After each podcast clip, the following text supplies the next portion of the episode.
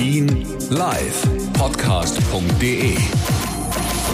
Das Top-Thema heute in Berlin und Brandenburg. Ich bin Tim Korge. Guten Abend.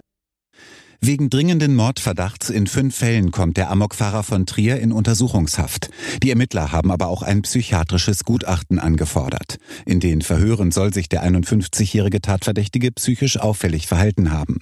Die Stadt Trier trauert um die Todesopfer und fühlt mit den Verletzten und Angehörigen. Und dieses Mitgefühl erzeuge eine neue Form von Solidarität unter den Trierern, sagte Oberbürgermeister Leibe dem Sender Welt. Wenn ich sehe, wie viele Spendenanrufe schon da sind, wir wollen die Familien unterstützen unterstützen, ist das Solidarität. Es ist aber ganz große Solidarität, vor der Porta einfach schweigend zu stehen und den Opfern zu gedenken. Unklar ist noch immer, ob sich der 51-jährige Tatverdächtige vor dem Richter zu seinem Motiv geäußert hat. An Silvester wollen hier in Berlin wieder tausende Querdenker protestieren.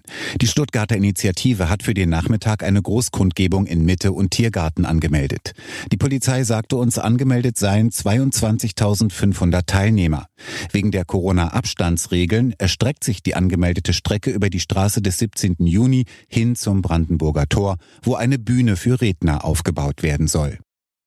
Damit es rund um Weihnachten in den Fernzügen nicht voll wird, bietet die Bahn zwischen 18. und 27. Dezember täglich 13.000 Sitzplätze mehr an. Der Konzern setzt rund 100 Sonderzüge ein, um den Reisenden möglichst viel Platz zu bieten. Dafür sollen 15 neue ICE auf einmal ihren Dienst aufnehmen. Außerdem sollen in rund der Hälfte der Fernzüge Sicherheitsteams auf die Einhaltung der Maskenpflicht achten. Bundesgesundheitsminister Spahn hat die Zulassungsverfahren für Corona-Impfstoffe in der EU verteidigt.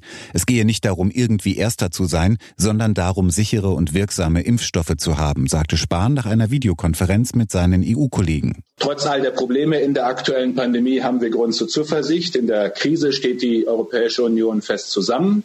Wir produzieren, beschaffen und verteilen Covid-19-Impfstoffe gemeinsam. Wir helfen uns gegenseitig bei der Versorgung von Patientinnen und Patienten und wir vernetzen uns mit unseren Warn-Apps. Als erstes Land der Welt hatte Großbritannien zuvor den Impfstoff von BioNTech und Pfizer zugelassen. Spahn sprach von einer politischen statt einer fachlichen Entscheidung.